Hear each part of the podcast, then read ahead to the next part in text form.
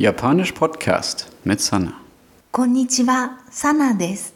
毎日日本語を勉強していますか Lernt ihr täglich Japanisch? Ich versuche jeden Tag Deutsch zu lernen. Aber manchmal brauche ich eine Pause. Heute lernen wir, wie man Vorschläge macht, wie man also zum Beispiel sagt, sollen wir eine Pause machen? Das japanische Wort für Pause machen ist yasumimasu. Um aus einem Verb einen Vorschlag zu machen, lasst ihr die Mas-Endung weg und ersetzt sie durch mashou. Aus yasumimasu wird also yasumimashou. Das heißt dann so viel wie Lass uns eine Pause machen. Wir können noch ein bisschen einfügen. Das heißt auf Japanisch skoshi.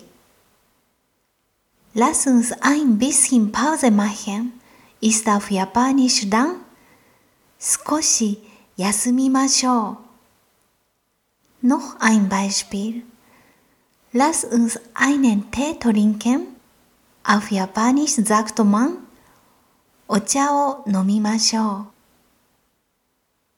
う。Die Endung ましょう kann man auch als Antwort verwenden auf die Fragekonstruktion ませんか Die haben wir in der letzten Folge gelernt. Zum Beispiel 一緒にブレーメンへ行きませんか Hast du Lust, zusammen nach Bremen zu fahren? Darauf können wir antworten. ええ、行きましょう。Ja, lass uns fahren. ええ heißt in diesem Fall übrigens ja. Das war's für heute. Die neuen Vokabeln stehen auf meiner Homepage jpodcast.de. じゃあまたね。Tschüss! Japanisch Podcast mit Sana.